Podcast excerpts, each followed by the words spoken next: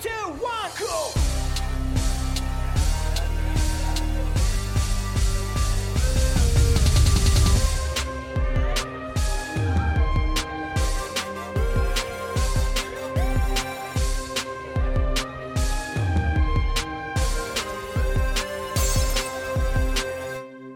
Kommunistenkneipe, der Podcast mit Paddy und Flo von Decay.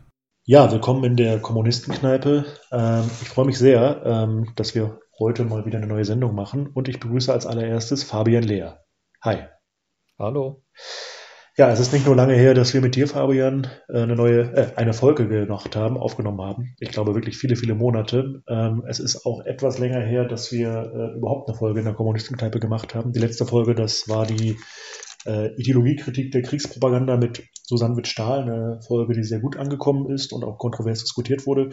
Heute geht es mal wieder etwas lockerer zu. Wir haben uns für ein Q&A entschieden und was euch wahrscheinlich gleich auffällt, ist, dass Paddy fehlt. Paddy ist anderweitig verpflichtet, ähm, aber im Geiste bei uns und ähm, möglicherweise hat er sogar eine Frage eingestreut. Mal sehen. Ähm, ja, Fabian, ähm, das ist ein bunter Mix, der uns hier über Instagram und Facebook äh, zugekommen ist an Fragen. Einige sind eher historischer Natur, andere ähm, sehr konkret äh, alltagspolitisch. Ähm, und dann gibt es noch so richtig entscheidende Frage. Die erste Frage, die ich dir heute stellen möchte, und einige sind, glaube ich, auch, auch an uns beide gerichtet, die aber explizit an dich ist, die weltbewegende Frage, was macht Fabian Lehr eigentlich beruflich?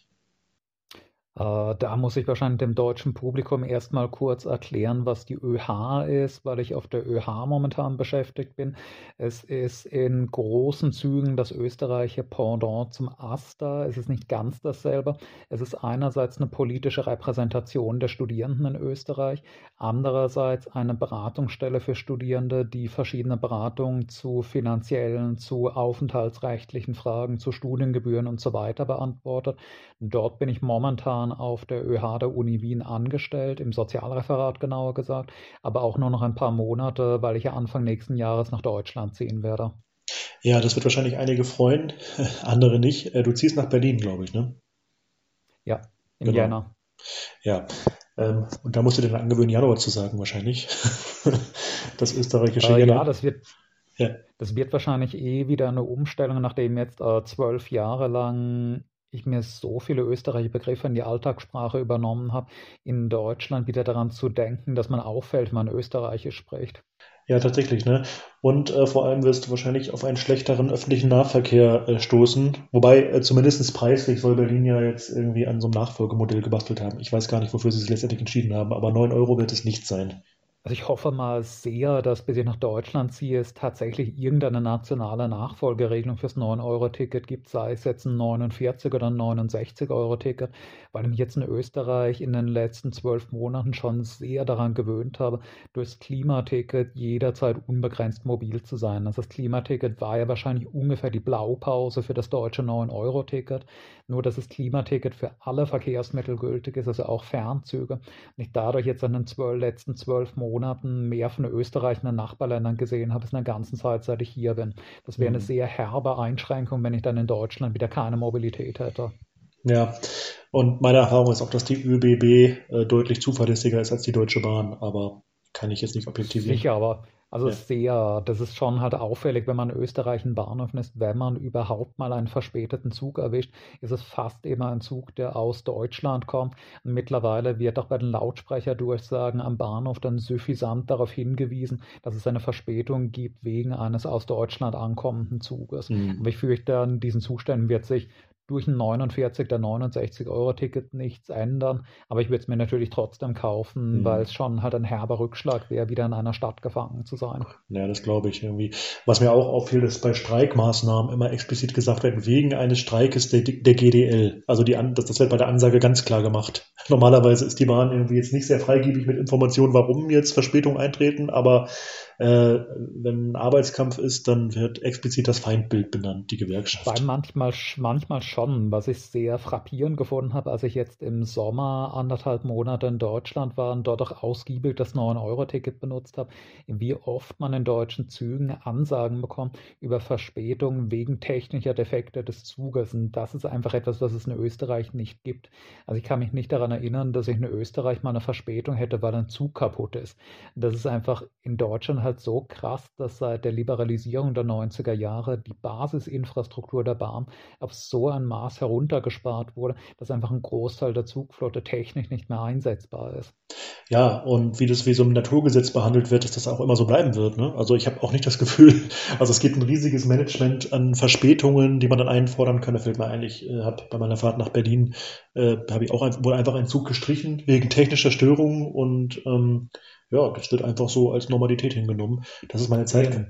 Ja. Und deswegen, deswegen stand ich jetzt halt auch dem 9-Euro-Ticket in der Form, wie es gekommen ist, etwas skeptisch gegenüber. Hielt es auch für keine gute Forderung zu verlangen, dass das 9-Euro-Ticket in der Form jetzt dauerhaft fortgesetzt wird, weil das Kernproblem der Bahn in Deutschland, momentan, sie ist natürlich horrend teuer, das Bahnfahren in Deutschland, aber das Kernproblem ist, dass das Netz einfach komplett im Arsch ist. Und wenn ich jetzt einen Zustand schaffe, wo, wie es in den Sommermonaten der Fall war, die Fahrgastzahlen sich plötzlich verdoppeln, das Netz aber nicht besser, sondern sogar noch schlechter und dysfunktionaler wird, führt das einfach zum Kollaps des Bahnverkehrs. Es führt zu einem Zustand, wo kein Mensch noch freiwillig in einen Zug steigt. Ich glaube deswegen halt, wenn man in Deutschland über die Notwendigkeit von kostenlosem öffentlichem Nahverkehr spricht, muss klar sein, dass es realistischerweise nur gehen kann, nachdem man ein riesiges Infrastrukturprogramm geschaffen hat, um mal die massiven Schäden zu beheben, die in den letzten 25 Jahren angerichtet wurden. Mhm, auf jeden Fall. Ja, jetzt haben wir eine Frage beantwortet oder sind auf eine Frage gekommen, die gar nicht gestellt wurde, aber auf jeden Fall auch ein interessantes und ja, also wirklich zentrales Thema, ne? öffentlicher Nahverkehr, Mobilität. Ähm, hier wurden aber auch ähm, wirklich ernsthafte, also das ist auch ein ernsthaftes Thema, aber ähm, auch weltpolitische Fragen gestellt. Ähm, zum Beispiel hat ein Zuhörer, eine Zuhörerin gefragt ähm, nach Italien. In Italien ist ja jetzt eine bekennenden Faschistin gewählt worden, jedenfalls eine Person mit Belloni, die sich äh, in faschistischer Tradition sieht. Ähm, wie hast du, Fabian, die liberalen Reaktionen darauf? Danach wird dir gefragt. Wie hast du die liberalen Reaktionen auf diesen Wahlsieg wahrgenommen? Also ambivalent. Es gab ja jetzt in de, besonders der Twitter- und Facebook-Öffentlichkeit sehr empörte Reaktionen darüber, dass die FAZ und ich glaube die Zeit äh, darüber geschrieben haben, dass mit der Wahl einer, wie sie es genannt haben, mit der Rechtsregierung demokratische Normalität bewiesen würde. Ich kann mich dieser Empörung aber nicht ganz anschließen, weil das eigentlich stimmt. Das Ding ist ja, dass in den letzten Jahren in Europa der politische Konsens so weit nach rechts gerückt ist, dass tatsächlich nicht einmal davon auszugehen ist, dass die Regierung Meloni einen dramatischen Bruch bedeuten wird. Ich glaube nicht, dass die neue italienische Regierung eine dramatisch andere Politik als die französische Regierung unter Macron oder sogar die deutsche sozialdemokratische Regierung unter Scholz treiben wird das, was Rechtsradikale in den letzten Jahrzehnten gefordert haben, ist in Europa einfach der politische Mainstream geworden. Die Abschottung Europas ist eine Festung gegen die Außenwelt, eine radikale Austeritätspolitik, auch wenn das jetzt durch Corona und Krieg ein bisschen aufgeweicht wurde, das sind einfach Mainstream-Positionen geworden. Ich glaube auch, dass wenn man in Frankreich zum Beispiel über den Siegeszug des Front National bzw. Rassemblement National spricht, in Deutschland über die AfD, in Österreich über die FPÖ, man sich klar machen muss, deren Regierungsbeteiligungen ändern gar nicht so viel, weil sie sowieso schon dem Mainstream entsprechen. Man hat das in Österreich gesehen, wo die FPÖ-Regierungsbeteiligung eine Politik getrieben hat, die sich von der jetzt mit der grünen schwarzen Koalition überhaupt nicht unterschieden hat. Es macht einfach gar keinen Unterschied, ob die FPÖ oder die Grünen in einer Koalitionsregierung mit den Konservativen sitzen. Ich glaube, dass es in Italien nicht wesentlich anders sein wird. Es wird natürlich in Italien noch eine Verschärfung der Rhetorik. Es wird eine noch widerlichere Hetzkampagne gegen Migrantinnen geben. Es wird wahrscheinlich in einem noch höheren Tempo Sozialkürzungen geben.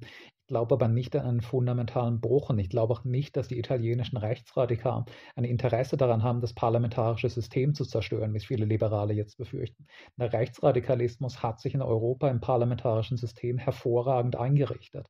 Es gibt für die FPÖ, für die AfD, für die italienischen Rechtsradikalen gar keinen Grund, warum man dieses System beseitigen sollte, das sich hervorragend bewährt hat, auch für sie selbst. Hm. Ich glaube, es wird auch vor allem deutlich an den Reaktionen und Debatten darum, dass Liberalismus und Faschismus jetzt nicht so unversöhnliche Gegensätze sind, sondern da geht es um verschiedene äh, Formen bürgerlicher Herrschaft. Und in dem Fall ist es ja noch anders. Es ist so, nämlich so wie du sagst, dass jetzt nicht irgendwie ein Führerstaat geplant wird oder sie die neue, ich weiß gar nicht, was auf Italienisch die weibliche Form von Duce ist. Ducina? Nein, wahrscheinlich nicht. Ähm, also darum wird es nicht gehen. Ähm, und es geht vor allem nicht, und das muss man, glaube ich, auch bürgerlichen Antifaschisten und Antifaschistinnen sagen, ähm, manche sagen ja, sowas gibt es gar nicht. Ähm, äh, es geht da ja nicht um abstrakte Ideen, sondern es geht wirklich auch da um eine materielle Grundlage und Interessen, weil eins ist klar, die Meloni hat äh, relativ schnell klar gemacht, dass sie geopolitisch auf der Seite der Ukraine steht. Also ich glaube, ihr wurde auch von äh, Zelensky gratuliert zum Wahlsieg und sie hat sich dafür bedankt und ihre Solidarität mit der Ukraine auch nochmal bekundet. Ähm, und ich glaube, ähm, mit so einer Positionierung, äh, das war ja die größte Angst ne, des liberalen Europas, dass da irgendwie, äh, ja, vielleicht wie bei Orban, vielleicht ein Keil getrieben wird in die EU. Ähm, ja, ähm, ich glaube, dass äh, bürgerliche Demokratie und Parlamentarismus in dieser Form, auch in dieser mittlerweile schon degenerierten Form und ähm, eine faschistische Ministerpräsidentin überhaupt kein Gegensatz sind, sondern sich wunderbar vertragen. Also ich kann mich da eigentlich nur im Kern anschließen bei dem, was du gesagt hast. Ja. Ja, ähm, es kam in dem Zusammenhang, äh, oder eigentlich nicht in dem Zusammenhang, nein, ähm, das war eine separate Frage, aber ich habe schon eine Assoziationskette dahin. Eine Frage war, sind die Grünen die härtesten Kriegstreiber? Und wenn ja, warum? Du hast ja mal äh, eine Folge äh, oder ein, ja, ich glaube, einen Beitrag zu diesem Thema gemacht. Äh, was ja auffällt, ist die Ukraine-Konflikt, ähm, der unglaubliche Belizismus dieses grünen linksliberalen Lagers und auch die Relativierung von Faschismus in der Ukraine. Ich glaube, dass sie bei Meloni sich jetzt übrigens anders positioniert haben, jedenfalls in den Statements. Ähm, aber würdest du diesem, dieser Frage zustimmen oder diesem, diesem, dieser kommentierenden Frage zustimmen? Sind die Grünen die härtesten Kriegstreiber? Und wenn ja, warum? Äh, innerhalb Deutschlands sicher ja, aber ich weiß nicht, ob man es generell sagen kann. Die Grünen sind momentan die härteste Kriegstreiberpartei, was den Ukraine-Konflikt angeht, weil eben die Westbindung, die Bindung an die NATO sehr identitätsstiftend für die Grünen ist. Ich könnte mir natürlich sehr gut vorstellen, dass beispielsweise im Fall einer CDU-AfD-Regierung, eine AfD-Regierung in anders gearteten Konflikten noch viel wildere Kriegstreiber wäre. Aber momentan in Bezug auf den Ukraine-Konflikt sind sie das sicher sicher. Ich weiß auch nicht mal, ob man sagen kann, dass die Grünen sich damit selbst verraten. Die Grünen waren sicher in ihrer Frühzeit in den 80er Jahren einmal eine pazifistisch orientierte Partei. Aber seitdem, seit sie realpolitisch geworden sind, seitdem sie Regierungsverantwortung übernommen haben, ist ja die Identifikation mit dem Projekt des Liberalismus, die Identifikation mit dem Projekt der West- und NATO-Bindung Deutschlands eigentlich der identitätsstiftende Kern der Grünen glaube deswegen auch nicht, dass die grüne Wählerschaft jetzt entsetzt ist und ihnen die Sympathisantinnen davonlaufen wegen ihrer Kriegsbegeisterung. Die bekommen schon ziemlich genau das, was sie sich gewünscht haben, weil das, was die Grünen einmal an linken, an pazifistischem, an sogar kapitalismuskritischem Flügel hatten, ist eigentlich in den 90ern alles schon raus. Die Leute, die jetzt die Grünen wählen, sind im Wesentlichen Leute, die die, FPD, die, die FDP nicht mögen, weil sie zu inkonsequent ist und aus ihrer Sicht den Liberalismus verrät. Das heißt, ich denke, das grüne Publikum kriegt schon ziemlich genau das, was es sich wünscht mit der aktuellen Politik. Hm. Ich meine, man kann ja auch mal auf die Wählerbasis der Grünen schauen. Das ist schon äh, überwiegend ein wohlhabendes Klientel. Natürlich bei steigenden Wahlergebnissen war das auch ein bisschen durchmischter. Das ist eine statistische Geschichte. Ähm, und ich denke auch immer, dass diese Bezugnahme auf, oh, da verraten die Grünen ja ihre, Realen, äh, ihre Ideale, das ist schon lange vorbei. Also das ist ein bisschen so wie bei der SPD, das auch schon lange vorbei ist mit der Verwunderung darüber, dass die SPD Sozialabbau vorantreibt. Also frage ich mich auch immer irgendwie, auf welches Frühjahr soll denn da noch Bezug genommen werden? Also, äh, ja. Es ist natürlich schon so, dass die Grünen einerseits einfach aus einem nackten, rational kalkulierenden bürgerlichen Klasseninteresse gewählt werden. Leute, die die Grünen wählen, wählen die Grünen schon zu einem großen Teil, weil sie eben selbst dem Bürgertum angehören und eine liberale Wirtschaftspolitik wünschen. Aber ich denke schon, dass bei den Grünen auch noch das ideologische Element stärker ist als beispielsweise bei der FDP, die man wirklich einfach nur aus dem einzigen Grund wählt, um als reicher Mensch wenig Steuern zu zahlen. Ich glaube auch, dass diese fanatische Westbindung der Grünen nicht nur ein rationales Kalkül ist. Es ist ja durchaus fragwürdig, ob Deutschland als ideeller Gesamtkapitalist in einer bedingungslosen Bindung an die NATO tatsächlich besser fährt, als es beispielsweise eine CDU-AfD-Regierung mit relativ hoher Wahrscheinlichkeit durch eine Wiederannäherung an Russland täte. Also die ideologische Bindung der Grünen an das Projekt der Westbindung, an die Identifikation mit der NATO ist schon stark. Und das sehe ich halt als die zwei Haupttriebkräfte der grünen Wählerschaft. Einerseits das Vertreten bürgerlicher Klasseninteressen in der Wirtschafts- und Sozialpolitik der Grünen Andererseits aber auch die fanatische ideologische Bindung Deutschlands an den Westen, selbst da, wo es den Interessen Deutschlands als ideellem Gesamtkapitalisten eigentlich schaden würde. Denn man kann ja sich durchaus die Frage stellen, ob Deutschland nicht momentan gegen sein Interesse als ideeller Gesamtkapitalist handelt, indem es diesen radikalen Konfrontationskurs weiter mitmacht. Auf jeden Fall. Äh, also würdest du sagen, ein Stück weit ist diese äh, ideologische Haltung auch irrational, weil ähm ja, das wäre so der erste Teil der Nachfrage. Würdest du sagen, es hat ein Stück weit auch einen Irrationalismus in sich? Sicher, also ich denke, es ist relativ klar, dass ein wirklich nur nach rein rationalem Nutzen-Kostenkalkül handelnder ideeller Gesamtkapitalist Deutschland momentan eher daran interessiert wäre, einerseits zwar Russland einzuhegen, weil man auch kein militärisch übermächtiges Russland in Europa will, andererseits dafür zu sorgen, dass die enge wirtschaftliche Bindung Deutschlands an Russland bestehen bleibt.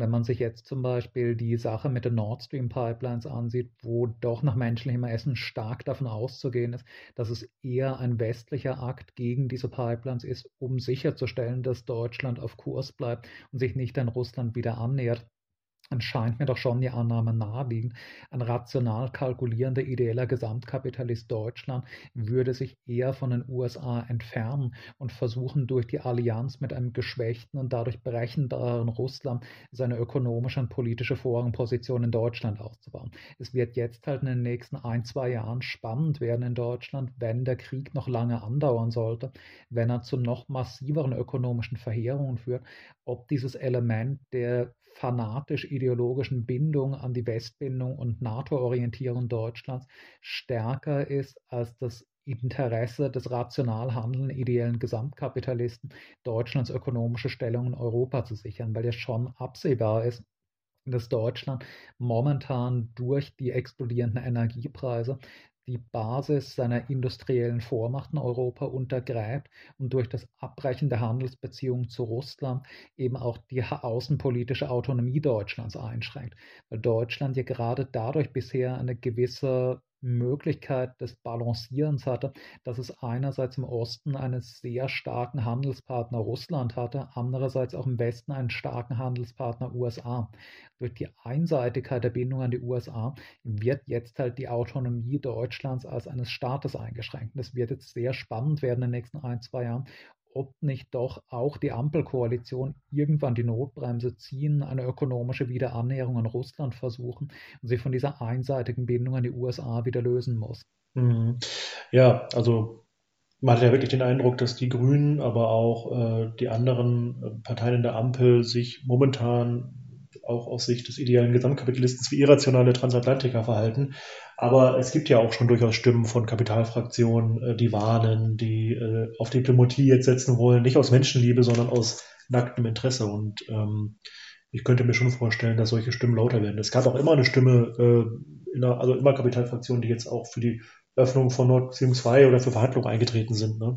Und äh, das wird nochmal richtig spannend die nächsten Jahre. Das glaube ich auch. Dieses, und diese Stimmen werden natürlich auch umso lauter werden in dem Maße, wo immer klarer wird, dass Russland nicht mehr in der Lage ist, die Existenz des ukrainischen Staates per se zu gefährden, weil einerseits natürlich auch für das gesamte deutsche Kapital es ein hohes Interesse daran gibt, sicherzustellen, dass die Ukraine, die jetzt die letzten Jahre eine ökonomische de facto Kolonie einerseits der USA, andererseits der EU war, nicht von Russland vereinnahmt wird, in dem Maße, wo sich herauskristallisiert, dass der ukrainische Staat aber eh nicht mehr mehr in seiner Existenz gefährdet ist und es nur noch um die Abtrennung von südlichen und östlichen Regionen geht, doch innerhalb der deutschen Kapitalistenklasse die Stimmen lauter werden, die dafür plädieren, einen Kompromissfrieden mit Russland zu suchen, Russland gewisse Annexionen zuzugestehen, um dadurch diese handelspolitische Autonomie Deutschlands zwischen dem Westen und Russland zurückzugewinnen. Hm. Okay. Ja, hier sind noch andere Fragen reingekommen. Äh, und zwar die Frage nach unserem, nach deinem, nach meinem Lieblingspodcast. Hast du überhaupt sowas? Hörst du Podcasts oder machst du nur welche? Also ich höre tatsächlich in den letzten Wochen relativ wenige politische Podcasts. Ich habe ziemlich viele französische und englische historische Podcasts gehört. Von den deutschsprachigen politischen Podcasts höre ich natürlich, abgesehen von der Kommunistenkneipe, äh, häufig halt die 99 zu 1 Podcasts, aber auch Podcasts, die nicht von dezidierten Linken sind. Also was mir zum Beispiel als politische Podcast ziemlich gut gefallen hat, ist von der französischen Tageszeitung Le Monde der Podcast, was äh, leider nicht auf Deutsch verfügbar ist, aber hat sehr gute Analysen der Weltpolitik von aus der Sichtweise des konservativen französischen Bildungsbürgertums ist. Was halt auch interessant ist, wie sehr die Perspektive der französischen gaullistisch orientierten konservativen Bildungsbürger sich vom deutschen Liberalismus unterscheidet, dass eben auch das, was wir eben schon besprochen haben, diese einseitige fanatische Bindung an die USA, was ist, was überhaupt nicht konsensual ist im französischen Bürgertum, dass ja. er dort eine viel stärkere Tradition hat, einer eigenständigen französischen bzw. west europäischen Großmachtpolitik, die sich in den USA emanzipiert. Aber um zurückzukommen auf linke Podcasts, habe ich in letzter Zeit immer am meisten äh, 99 zu 1 gehört, was ich momentan den besten linken Podcast mit wechselnden Gästen finde. Äh, Wohlstand für alle, unregelmäßig, was ich jetzt auch nicht als einen sozialistischen oder kommunistischen Podcast sehen würde. Das ist halt ein sozialdemokratischer Podcast, oft unterhaltsam, aber es ist im Grunde nichts anderes als das, was man auch in linken User-Kreisen hören kann. Auf jeden Fall. Ja, also bei mir, und ich weiß nicht, für Paddy kann ich wahrscheinlich jetzt nicht unbedingt mitsprechen, der hört vielleicht noch ein paar andere Sachen. Also wir hören natürlich auch 99 zu 1. Äh, wir haben ja auch äh, schon zusammen was gemacht. Wir haben Nadim in Berlin auch gerade besucht, haben Kaffee getrunken und äh, werden sicher auch wieder zusammenarbeiten. Ähm, genau. Und ansonsten höre ich persönlich, ähm, ja, auch Podcasts zum Thema Psychotherapie oder ähm, Psychiatrie. Das hat aber so einen beruflichen Hintergrund.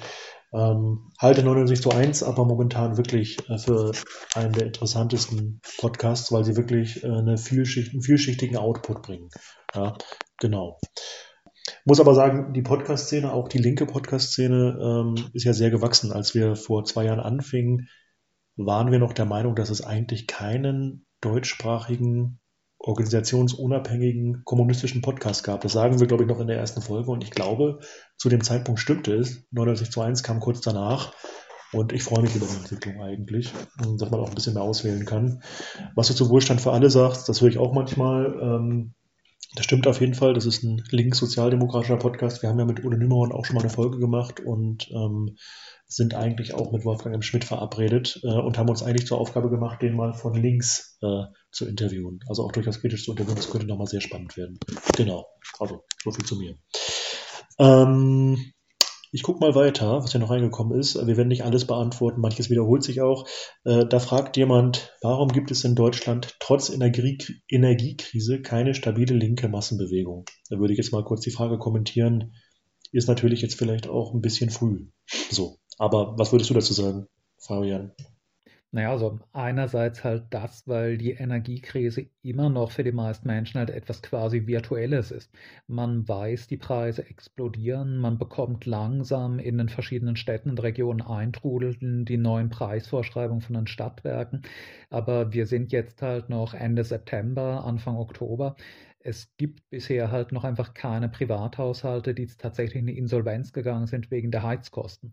Es ist halt eine drohende Gefahr, die man am Horizont sieht. Es ist aber bisher noch etwas nicht akutes und irgendwie geisterhaftes. Und ich merke das auch an mir selbst, dass ich täglich die aktuellen Wirtschaftsnachrichten lese, dass ich mehr und mehr Meldungen von Leuten bekomme, die von ihren Stadtwerken jetzt schon die astronomischen neuen Vorschreibungen bekommen haben. Ich weiß, dass mir das in ein paar Monaten auch so ergehen wird, aber es ist eine Gefahr, die mich irgendwie emotional emotional jetzt noch nicht tangiert, was einfach noch nicht akut ist. Ich heiz momentan noch nicht, äh, ich habe noch diese Heizkosten nicht und es wird sicher so sein, dass nicht den Leuten jetzt im Winter sofort die Heizung abgedreht wird. Sie werden schon erst einmal heizen, bekommen dann halt im Frühjahr eine astronomische Nachrechnung gestellt.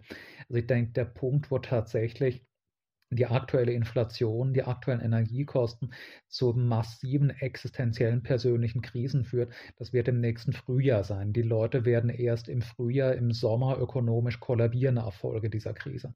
Und andererseits glaube ich halt auch nicht, dass es ist, dass dadurch, dass die Leute ärmer werden, sie plötzlich linker werden.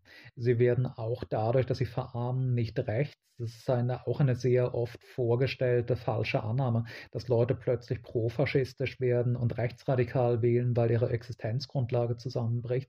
Aus der Tatsache, dass man verarmt, lernt man politisch erstmal gar nichts, weder im linken noch im rechten Sinne. Daraus, dass man merkt, dass die Zustände scheiße sind, ergibt sich noch keine vernünftige Antwort darauf, was man dagegen machen sollte.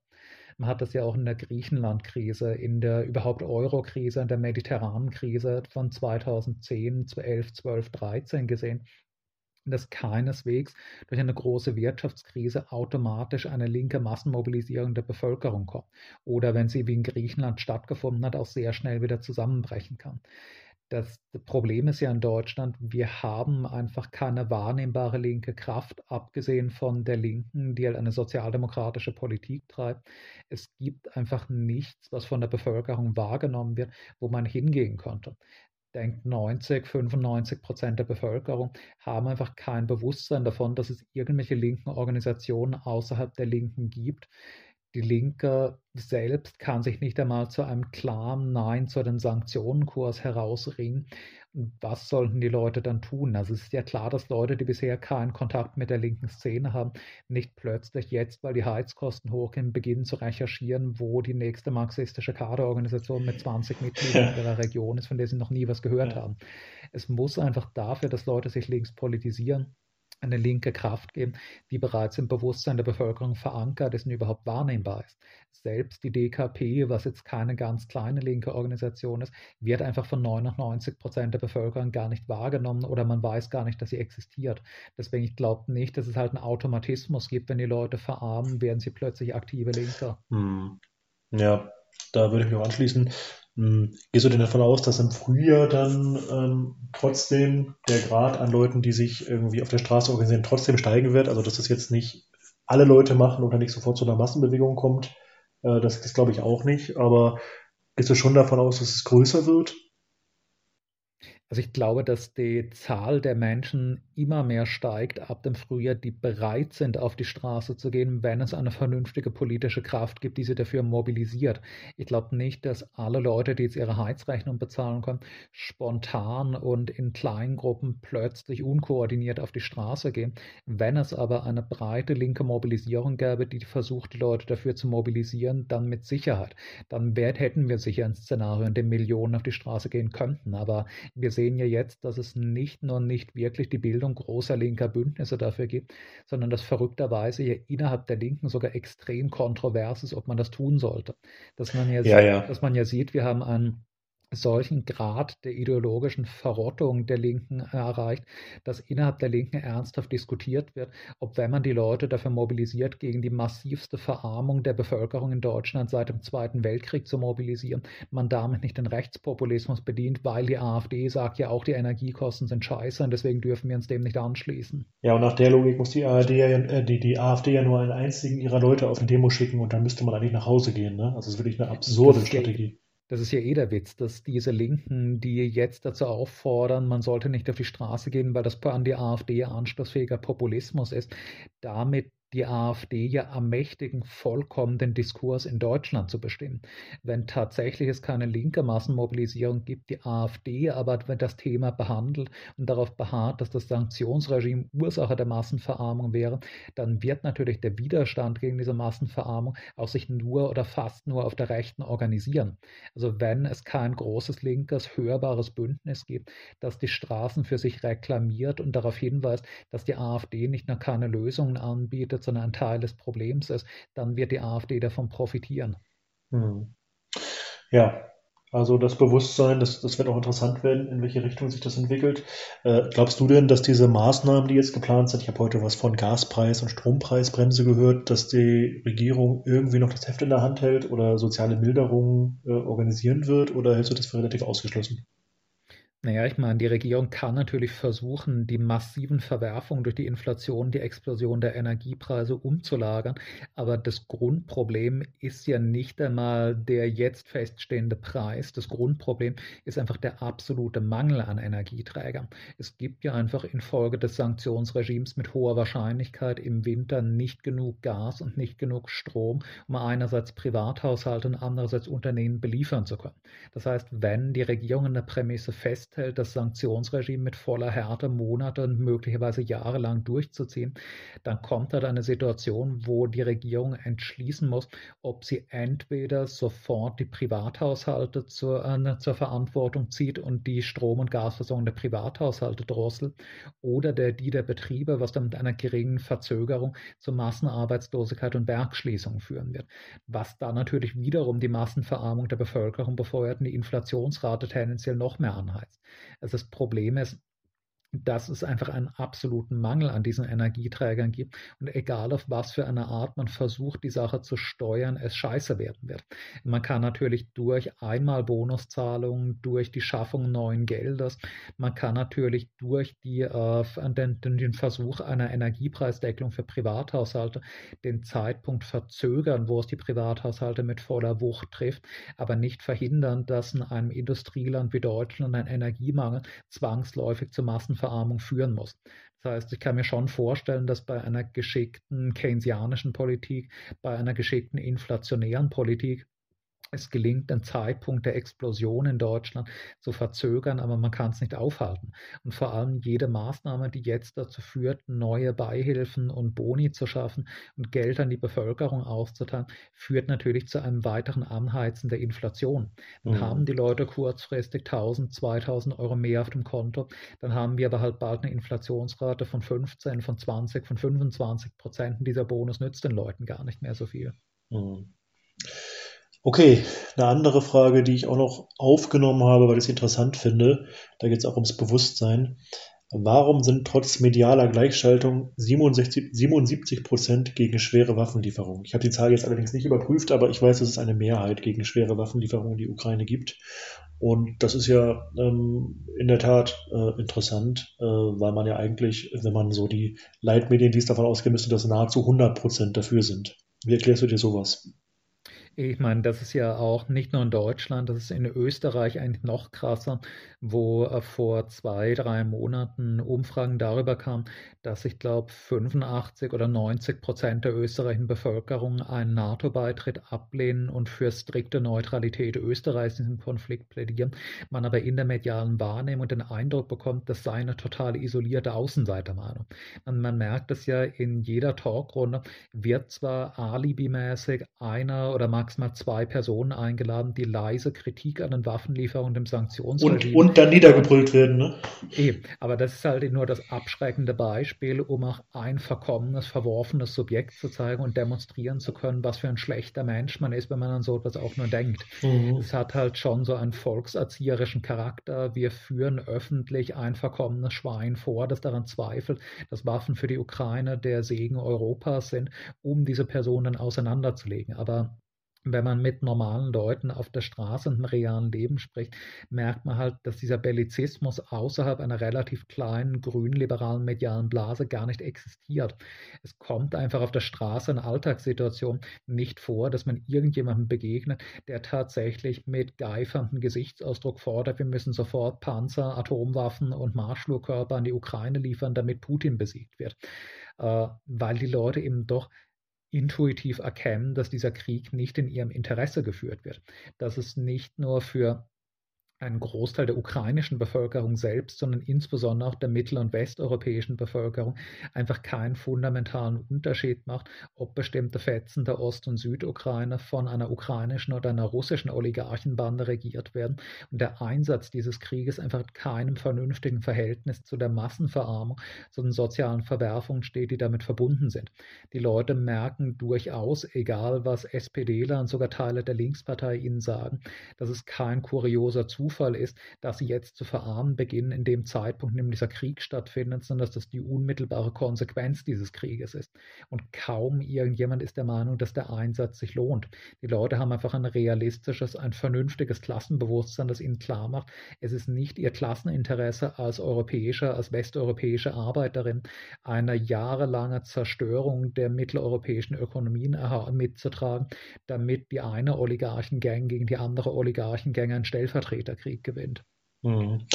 Ich finde aber auch, äh, was du eben beschrieben hast, äh, an diesem Widerspruch, dass irgendwie, wenn man die Leitmedien liest oder sieht, ähm, dass man da das Gefühl hat, eigentlich sind, sind äh, nahezu jeder, bis auf ein paar Freaks oder Irre, für schwere Waffenlieferungen, für diesen Krieg, für eine fanatische Position auf dem Standpunkt ja, der NATO ähm, und dann in der Bevölkerung schaut und auch persönliche Gespräche miterlebt, wo das nicht so ist, daran sieht man, dass es auch eine Hegemoniekrise gibt, was die bürgerliche Ideologie angeht. Ne? Also die veröffentlichte Meinung und das, was tatsächlich teilweise in der Bevölkerung gedacht wird, das ist schon sehr weit auseinander. Und äh, eigentlich wäre das ja auch die Aufgabe von einer starken Linken ähm, oder von Kommunisten, äh, ja genau da reinzugehen. Ne? Äh, nur dazu, ähm, da sind wir wieder dann bei den äh, Protesten, scheinen wir gegenwärtig nicht in der Lage zu sein. Ja, genau.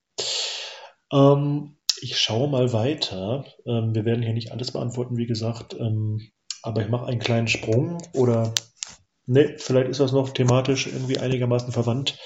Äh, was sagt ihr zur Verstaatlichung von Unipa? Werden die Unipa ausgesprochen oder wird es Englisch ausgesprochen? Unipa. Ich glaube, das ist Deutsch ausgesprochen wird, Unipa. Unipa. Ja, also da hat quasi die BRD ähm, einen privaten Energieversorger verstaatlicht und sagen ja manche, ja, das ist doch genau das, was ihr Linken immer wollt. Ähm, was würdest du dazu sagen, Fabian? Naja, dazu würde ich sagen, dass Verstaatlichung kein Selbstzweck ist. Ich sehe es jetzt nicht als etwas Erstrebenswertes und aus linker Perspektive Fordernswertes, eine Verstaatlichung eines isolierten Betriebs mit dem Zweck, die Kriegswirtschaft aufrechtzuerhalten, durchzuführen. Es ist ja nichts Neues oder Überraschendes, dass kapitalistische Staaten im Kriegszustand oder im de facto Kriegszustand, in dem wir uns jetzt auch befinden, zu Teilverstaatlichungen greifen, weil sie selbst feststellen, dass in extremen Krisen und insbesondere Kriegssituationen der Markt eben nicht alles regelt und es eine staatliche Kontrolle der Wirtschaft braucht. Das ist ja etwas, was wir in viel, viel krasserem Maß in den Weltkriegen gesehen haben. In den beiden Weltkriegen hatten alle kriegführenden Ökonomien zu einem bestimmten Zeitpunkt von außen gesehen quasi das Antlitz sozialistischer Wirtschaften sowohl in den äh, Mittelmächten als auch in den Entente-Mächten im Ersten Weltkrieg war quasi die gesamte Industrie verstaatlicht, war quasi der gesamte Nahrungsmittelsektor verstaatlicht, war das gesamte Transportwesen verstaatlicht. Das war aber eben eine zeitlich und in ihrer Zielsetzung eng begrenzte vorübergehende Verstaatlichung, um die Kriegswirtschaft aufrechtzuerhalten, um die Bedingungen zu schaffen, dass nach dem Sieg des eigenen nationalen Kapitals die kapitalistischen Mechanismen wieder in Kraft treten können, das eigene Kapital noch größere Profite erzielen kann. Und das ist ja ganz offenkundig auch der Zweck dieser Verstaatlichung, wenn auch auf einem viel kleineren Level. Die Bedingungen dafür schaffen, dass die Kriegswirtschaft ohne massive soziale Widerstände aufrechterhalten werden kann, damit der Erzfeind Russland besiegt werden kann und dass Deutschland, das West westliche Kapital danach eine noch dominantere Stellung in Europa haben. Also es ist überhaupt nichts Überraschendes, Neues oder Ungewöhnliches, dass kapitalistische Staaten in großen Kriegszuständen zu vorübergehenden Verstaatlichungen greifen, um die Monopole ihres nationalen Kapitals verteidigen und ausbauen zu können. Mhm. Exakt, ja. Die Frage ist ja auch, welcher Staat verstaatlicht mit welchem Klasseninteresse, ne? Und ähm, das ist nicht irgendwie ein bisschen Sozialismus oder so. Ob solche Dinge objektiv im Interesse der Arbeiterklasse sind, das ist nochmal eine andere Frage, aber in dem Fall hast du ganz klar dargestellt, was das Ziel dieser Verstaatlichung ist. Ähm, ich schließe mal an mit einer Frage, die vielleicht ja, verwandt ist. Ähm, wobei die weist hin in Richtung ähm, einer anderen Gesellschaftsform oder einer anderen Ökonomie. Hier wird die Frage gestellt, ist die Etablierung von basisdemokratischen Rätestrukturen in Betrieben zu begrüßen? Ähm, also ich würde sagen, äh, ich weiß jetzt nicht, ähm, worauf die Frage zielt, ob man meint im Hier und Jetzt oder ob man von, äh, vom Sozialismus redet, aber ich lasse vielleicht dir erstmal den Vortritt, Fabian. Also ich meine, mir würde jetzt kein Szenario einfallen, wo es sinnvoll wäre, gegen Basisdemokratie ja. in Betrieben zu agitieren, weil natürlich sowohl im Kapitalismus Basisdemokratie in Form von Betriebsräten, Gewerkschaftszellen und so weiter uneingeschränkt zu begrüßen ist, um reformistische Ziele zu verwirklichen. Und andererseits natürlich in einer sozialistischen Gesellschaft die innerbetriebliche Demokratie die Keimzelle des Sozialismus sein muss. Also mir ist auch nicht ganz klar, ob damit gemeint ist, wie man sich zur Betriebsräten Betriebsorganisation von Arbeitern im Kapitalismus stellen will oder zum Sozialismus. Aber wie gesagt, meine Antwort ist, sowohl im Kapitalismus ist es natürlich uneingeschränkt zu begrüßen, wenn Arbeiter sich basisdemokratisch organisieren, um für ihre Interessen im Betrieb zu kämpfen. Und es ist natürlich andererseits klar, dass die basisdemokratische Organisierung der Belegschaft in Betrieben die Keimzelle des Sozialismus nach Überwindung des Kapitalismus ist. Mhm. Man muss, glaube ich, aber auch bedenken, dass wenn man von so Genossenschaften oder ähm, basisdemokratischen Betrieben im Kapitalismus redet, es handelt sich dabei immer noch um ähm, ja, gemeinschaftlich genutztes Privateigentum. Ne? Und, ähm, Sicher, aber und, ich meine, es gäbe ja. halt auch keinen Grund, gegen Genossenschaften nein, zu argumentieren, weil eine Genossenschaft halt auch nicht schlechter ist als irgendein anderer kapitalistischer Betrieb. Auf jeden Fall und häufig haben Genossenschaften für die Genossen, also die in diesen Betrieben arbeiten, auch Vorteile. Ähm, aber im Kapitalismus sind sie natürlich noch den Marktgesetzen ausgeliefert und gerade in Wirtschaftskrisen ähm, ja, müssen sie auch entlassen wobei, oder insolvent gehen. Wobei ich, Wobei ich mir jetzt auch gar nicht sicher bin, ob die Frage auf Genossenschaften abzielt, insbesondere weil Genossenschaften ja auch keineswegs zwangsläufig basisdemokratisch organisiert sind. Wir haben jetzt in den 60er, 70er, 80er Jahren eigentlich in ganz Westeuropa, in Österreich sehr, sehr stark, zum Beispiel Einkaufsgenossenschaften gesehen, die ihren Mitgliedern verbilligte Tarife geboten haben, was aber trotzdem keine Arbeiter-Selbstbestimmung waren, sondern diese Genossenschaften, Edeka war ursprünglich auch mal eine solche Genossenschaft. Ist, ist Edeka kann ich immer noch eine Genossenschaft? Bin mir nicht sicher. Mhm. Aber zumindest die Hochzeit der Einkaufsgenossenschaften in den 60er bis 80er Jahren, das waren halt trotzdem kapitalistische Betriebe, die ihrerseits Angestellte angestellt haben, die sie ausgebeutet haben. Das heißt, Genossenschaft ist auch nicht identisch mit Arbeiterselbstbestimmung in einem Betrieb. Mhm. Ganz interessant. Wir wurden hier nach unserer Meinung zu Tito befragt. da habe ich gerade an diese Arbeiter-Selbstverwaltung gedacht. Das ist natürlich jetzt schon eine Frage, die wahrscheinlich ähm, ja, nur Menschen interessiert, die sich wirklich mit der Geschichte des Sozialismus in Europa beschäftigt haben, aber vielleicht können wir kurz mal was dazu sagen. Hast du dich mal mit Tito und dem Titoismus in Jugoslawien beschäftigt? Äh, ist eine etwas breite Frage, was man von Tito hält. Ja. Äh, ist, ist, in der ist in der Frage noch präzisiert, worum es genau geht? Nein, überhaupt nicht. Wir können es auch überspringen und uns darauf einigen, dass wir äh, den Fragesteller bitten, nochmal genauer zu fragen. Wir können ja auch mal eine Folge also zum glaub, wir finden, ja. Also ich glaube, wir finden grundsätzlich beide Tito und den Titoismus eher gut, oder? Ja. Äh, Sympathien, Sympathien, ja. Also ich finde es schon Titoismus eher gut, äh, aber die Frage ist halt etwas allgemein. Ja, genau. Wir werden das mal irgendwie in der expliziten Folge ähm, weiter ausführen.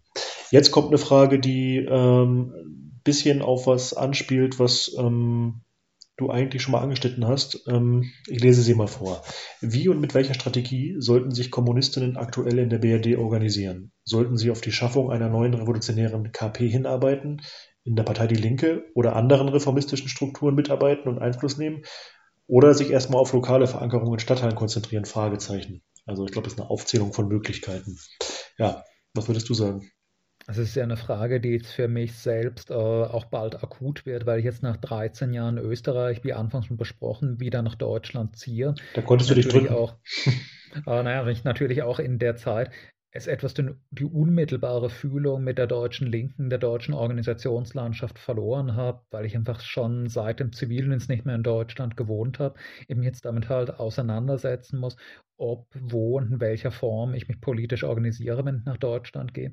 Ich hatte jetzt eigentlich in Österreich schon zunehmend eine Annäherung an die KPÖ, die in den letzten Jahren einen starken Aufschwung erlebt hat, wieder eine sehr relevante, sehr wahrgenommene linke Kraft mit einer vor allem sehr weit links stehenden Jugendorganisation geworden ist, dass ich eigentlich an einem Punkt war, dass ich mir sicher war, wenn ich noch längere Zeit in Österreich leben würde, würde ich der KPÖ beitreten, es auch für sinnvoll halten, innerhalb der KPÖ als Kommunist zu arbeiten.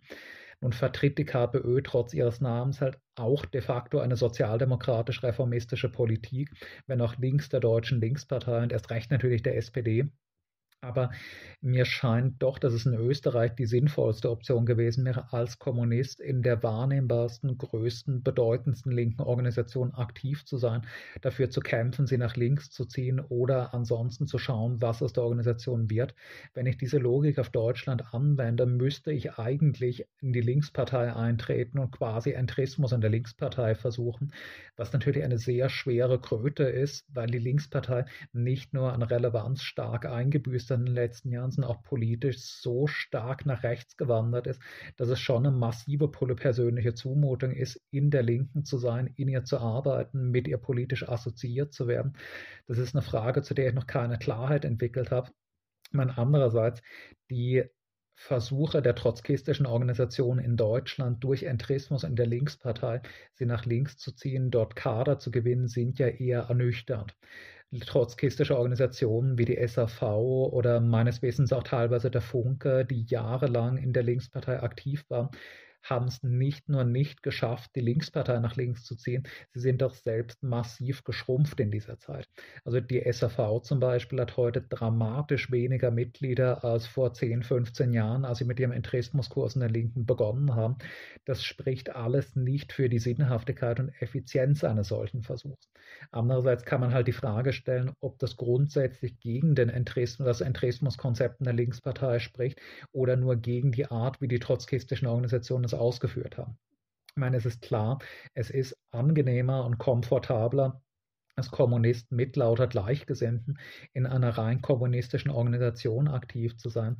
Aber es ist halt, wie wir jetzt auch schon etwas besprochen haben bei der Frage nach den Massenprotesten, gerade in einer sich zuspitzenden Krisenphase etwas die Frage, was der Zweck davon ist, mit 20, 30 Gleichgesinnten eine Organisation zu setzen, deren Existenz niemand wahrnimmt, die in keiner Weise auf Leute außerhalb ihres Milieus einwirken kann, weil einfach niemand weiß, dass diese Orga existiert.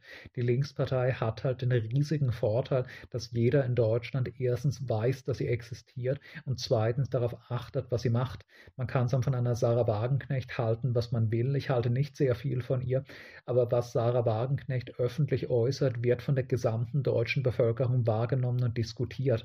Und das ist ein Forum, das man als Kommunist, als Linker in Deutschland momentan nur in der Linkspartei haben kann. Die Frage ist, ob man es wirklich schafft, in der linken Kommunisten in Positionen zu buxieren, wo sie eine solche mediale Wahrnehmung bekommen oder mhm. überhaupt den Kurs der Partei insgesamt verschieben kann. Aber momentan scheint mir klar, als Linke in Deutschland kann man öffentliches Gehör nur in der Linkspartei haben, ob es einem gefällt oder nicht. Ja, du weißt, dass ich das ein bisschen anders sehe oder skeptisch bin. Ich meine, einmal stellt sich die Frage, ob man nicht de facto nur ein linkes Feigenblatt einer linksreformistischen Organisation wird. Dann würde ich auch mal Bilanz ziehen. Also was, was hat der Entrismus von beispielsweise trotzkistischen Organisationen gebracht? Und es ist ja auch alles eine Frage der Zielstellung. Ne? Also ist man als Kommunist, welche Zielstellung hat man da eigentlich? Also meinetwegen auch als Etappenziel oder so weiter. Und stimmt eigentlich die Ausgangshypothese, dass man sagt, irgendwie innerhalb einer linksreformistischen Partei wie der Linken äh, kommt man eher in Kontakt mit Menschen, die ansprechbar sind für unsere Ziele, um sie noch weiter zu radikalisieren oder wird man stärker und größer? Ich weiß nicht, ob das empirisch wirklich belegbar ist oder ob teilweise nicht auch das Gegenteil der Fall ist, aber da könnten wir wahrscheinlich noch lange drüber diskutieren. Ähm, momentan hat sich ja auch der Charakter und die Bedeutung der Linkspartei nochmal massiv verschärft. Also die steht ja, wenn ich das richtig beobachte, kurz vor der Spaltung. Ne?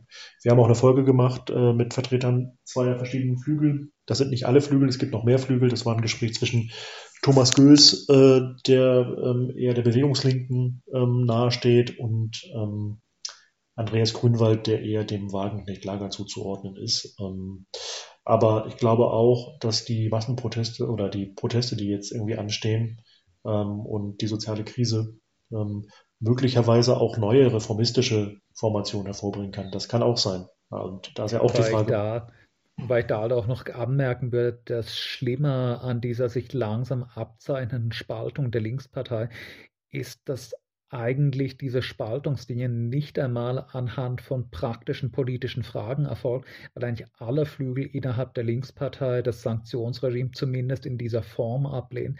Die Spaltung geht eigentlich an der total kaputten Frage, stehe ich eher auf der Seite des westlichen Imperialismus oder des russischen Imperialismus. Es ist ja momentan nicht einmal die Dissonanz innerhalb der Linkspartei, sollten wir die aktuelle Massenverarmungspolitik ablehnen. Es ist eher die Frage, finde ich Russland cooler, da finde ich die NATO cooler. Das ist eben eine Frage, zu der man sich nicht mehr positionieren kann. Also in einer Spaltung, die jetzt an der Frage zerbricht, ob die Linkspartei eine reformistische Politik mit außenpolitischer Orientierung nach Washington oder eine reformistische Politik mit außenpolitischer Orientierung nach Moskau machen sollte, kann man ja als Kommunist eigentlich nicht einmal Stellung beziehen. Es ist halt dieselbe Scheiße in zwei verschiedenen außenpolitischen Schattierungen, je nach persönlichem Geschmack die Frage, an der die Partei sich sinnvollerweise spalten könnte, wenn man von einer sinnvollen Spaltung sprechen will, wäre halt die der praktischen Politik, wie konfrontiere ich die Bundesregierung für ihre aktuelle Verarmungspolitik. Aber das ist ja ein Elend, das den Zustand der Linkspartei zeigt, dass tatsächlich eher der Konflikt darum geht, will ich mich in meiner reformistischen Politik eher in Richtung Moskau oder eher in Richtung Washington anbiedern. Hm. Genau. Und äh, wo du bei der Außenpolitik bist, kommen wir vielleicht zu einer außenpolitischen Frage. Und zwar fragt der Fragesteller, die Fragestellerin, ich weiß es nicht genau, ähm, bittet einen Kommentar zur Armenien-Aserbaidschan-Frage. Ich glaube, ich könnte mir vorstellen, dass es bei der Frage um die ähm, Doppelmoral ähm, des westlichen, der westlichen Ideologie und des westlichen Imperialismus geht. Ähm, ja, möchtest du was dazu sagen, Fabian? Also zum Konflikt selbst, seiner Vorgeschichte und seinem militärischen Verlauf, muss ich einfach sagen, kann ich mich nicht wirklich äußern, weil ich die letzten Monate mich so zentral mit dem Ukraine-Konflikt beschäftigt habe, dass ich nur sehr oberflächlich die Details des Armenien-Konflikts mitverfolgt habe. Wenn es aber um den äh, außenpolitischen Aspekt der Doppelmoral geht, dann zeigt natürlich dieser Konflikt sehr schön, was, glaube ich, jetzt aber keinen Sozialisten oder Kommunisten in Deutschland überraschen wird, dass es im Ukraine-Krieg natürlich nicht um eine Verteidigung von Demokratie, Freiheit und Menschenrechten geht. Und man sieht jetzt im Armenien-Konflikt, das westliche Lager verbündet sich nicht nur mit mit dem Aggressor Aserbaidschan. Es verbündet sich gleichzeitig auch mit dessen Protektor, dem äh, AKP-Regime der Türkei, das eines der brutalsten, repressivsten, diktatorischen Regime der Erde ist, schließt sogar neue de facto Bündnisse mit diesem Regime. Er rückt noch enger an Ankara und seinen Bundesgenossen in Aserbaidschan heran, weil man Aserbaidschan nicht nur als einen Energielieferanten der Ölkrise braucht, sondern auch die Türkei als einen diplomatischen Partner gegen Russland. Es ist halt offenkundig, dass das türkische Regime, dass das aserbaidschanische Regime alle Vorwürfe, die man gegen Putin mit Recht erhebt, in einem noch stärkeren, einem noch schlimmeren Maße erfüllen. Das ist natürlich kein moralischer Konflikt ist, dass es keine Diskrepanz westlicher Werte und russischer Werte ist, dass man gegen Russland ins Feld zieht, weil Russland geopolitisch einem im Weg steht, während Aserbaidschan und Türkei gerade nützlich und brauchbar sind. Aber das ist, glaube ich, nichts, was man Sozialisten, Kommunisten groß erklären muss. Es ist aber natürlich ein Beispiel, dass man sehr gut in der Agitation für die breitere Bevölkerung zu Rate ziehen kann, um den Leuten halt diesen Punkt zu zeigen, dass es ein verlogenes Gerede davon ist, in der Ukraine würde die westliche Freiheit Sicherheit verteidigt werden. Auf jeden Fall. Und ich kann manchmal gar nicht glauben, äh, dass es noch Menschen geben soll, die diese Doppelmoral nicht ins Auge sticht, weil ähm, es ist ja auch bei den außenpolitischen Beziehungen zum Katar oder zu Saudi-Arabien dermaßen offensichtlich, dass es nicht um irgendwelche abstrakten Werte geht oder um eine feministische Außenpolitik, sondern ganz klar um eiskalte Interessen, um imperiale ähm, ja, imperiale Interessen, um Rohstoffe und Absatzmärkte und so weiter. Ähm, aber ich glaube, dass die Propaganda immer noch in weiten Teilen der Bevölkerung schon zieht. Vielleicht nicht in den Mehrheiten, die man sich wünschen würde. Ähm, unter Kommunisten ist es natürlich unumstritten. Ja. Bin ich mir nicht einmal so sicher. Also ich glaube, da, um nochmal zurückzukommen auf das Thema, das wir vorhin schon angeschnitten hatten, der Diskrepanz zwischen veröffentlichter Meinung und Bevölkerungsmeinung über die Phrasen von der Verteidigung der Freiheit in der Ukraine lacht doch die große Mehrheit der Bevölkerung sich kaputt. Selbst diejenigen, die für Sanktionen und Waffenlieferungen sind, tun das doch nicht wirklich deswegen, weil sie glauben, die USA und die NATO würden das Gute in der Welt verkörpern. Ich glaube, das ist etwas, was man außerhalb von linken Zeitungsredaktionen, von liberalen Zeitungsredaktionen extrem selten in der Realität trifft. Hm. Das könnte sein. Ich würde es mir auf jeden Fall wünschen. Es ist auf jeden Fall nicht so stark ausgeprägt, wie es dargestellt wird. Das glaube ich auch. Hier kommt noch eine Frage, die ein bisschen allgemeiner ist oder ja, vielleicht eher eine Marxistenfrage. Ähm, wie steht ihr zu linkem Patriotismus? Und da geht es dann, glaube ich, um positive Bezüge auf Volk und Nation, die es ja in Teilen der marxistischen Geschichte oder ähm, auch der marxistischen Bewegung gibt. Wie stehst du dazu, Fabian? Also da würde ich darauf verweisen, ich habe ja vor einigen Monaten schon mal auf meinem YouTube-Kanal ein längeres Video zur Frage aufgenommen, wie eigentlich die Genese des Nationalismus und des Patriotismus ist. Würde deswegen jetzt halt nur kurz als Stichpunkt anführen, dass äh, ich glaube, die Zeit, in der der Patriotismus oder der Nationalismus, was ich de facto für Synonyme halte, irgendeine potenziell progressive Rolle spielen kann, sind in imperialistischen Großmächten seit dem späten 18., frühen 19. Jahrhundert zu Ende. Und mittlerweile wahrscheinlich sogar in kolonialen und postkolonialen Gesellschaften, wo es im 20. Jahrhundert durchaus so etwas wie einen progressiven, sozialistisch angehauchten Befreiungspatriotismus gab. Ich glaube, es gibt nichts zu gewinnen in irgendeiner entwickelten kapitalistischen Gesellschaft, in dem man sich noch auf Patriotismus beruft und einen Kampf für den Sozialismus als den Kampf für die Interessen eines Volkes darlegt. Der Sozialismus die soziale Befreiung können heute nur noch internationalistisch sein, können nur noch meines Erachtens übernational und sogar antinational sein. Es gibt meines Erachtens kein progressives Potenzial des Patriotismus und Nationalismus mehr, spätestens in Westeuropa seit dem 19. Jahrhundert, in postkolonialen Gesellschaften seit dem späten 20. Jahrhundert. Da würde ich halt nochmal verweisen auf das Video auf meinem YouTube-Kanal, wo ich auf die historische Genese dieses Nationalismus eingehe und versuche zu schildern, wie der Patriotismus, der Nationalismus vom Bürgertum bewusst geschaffen wurden als ein ideologisches Vehikel, um die bürgerliche Klassengesellschaft zu legitimieren und durchzusetzen. Mhm. Magst du nochmal sagen, wie das Video heißt? Äh, habe den Titel vergessen, aber es ist, glaube ich, selbst erklärend, also man findet es leicht. Mhm. Okay.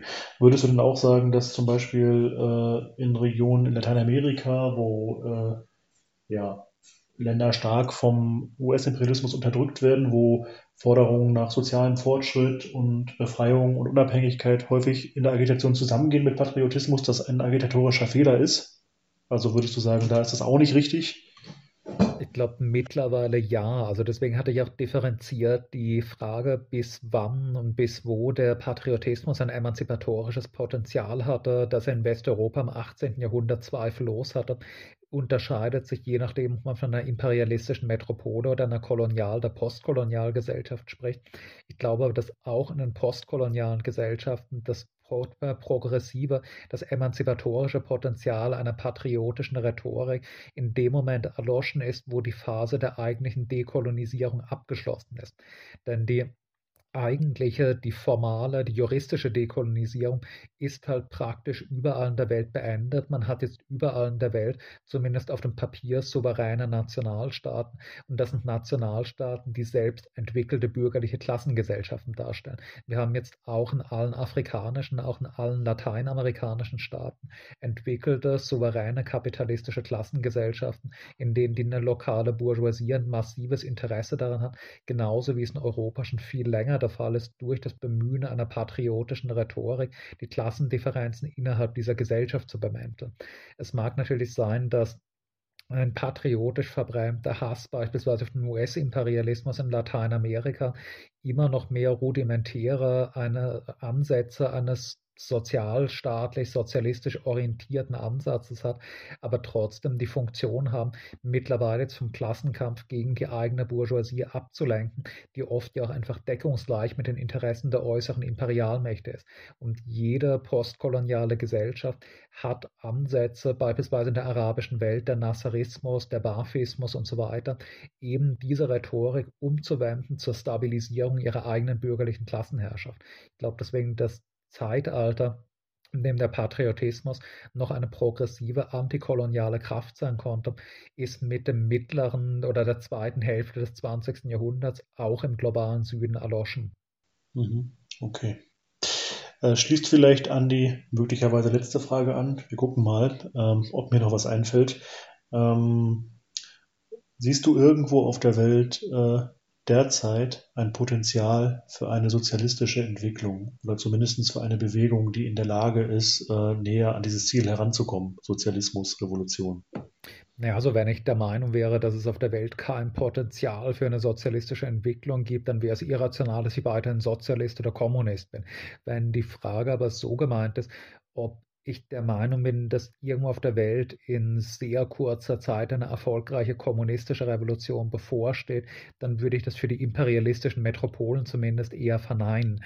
Das ist ein Prozess, der, wie wir vorhin ja schon angeschnitten haben, erst einmal voraussetzt, dass es eine massenwirksame, eine die Bevölkerung ansprechen könnte, linke kommunistische Massenorganisation gibt. Es braucht erst einmal eine handlungsfähige, angesehene linke Organisation, bevor es eine erfolgreiche sozialistische Revolution Revolution geben kann, beziehungsweise das Umwenden einer Revolution in linkes Fahrwasser.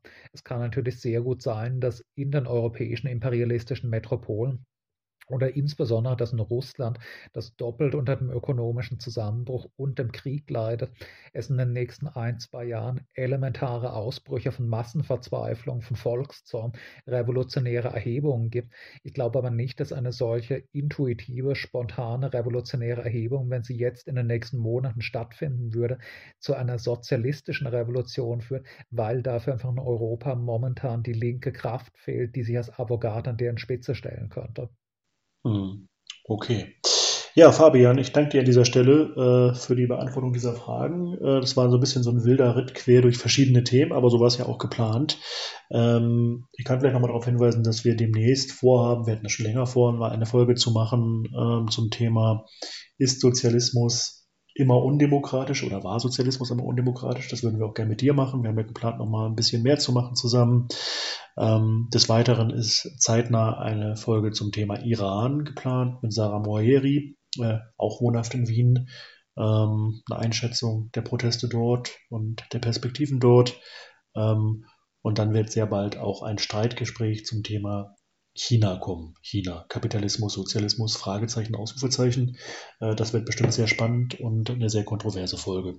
Ja, würde mich freuen, Fabian, wenn wir demnächst mal wieder ein bisschen mehr zusammen machen. Teilweise hatten wir ja äh, viel miteinander zu tun in diesem Podcast. Ähm, an dieser Stelle würde ich mich aber erstmal bei dir bedanken und sagen, bis bald. Tschüss. Bitte einen schönen Abend noch. Ciao. Ciao.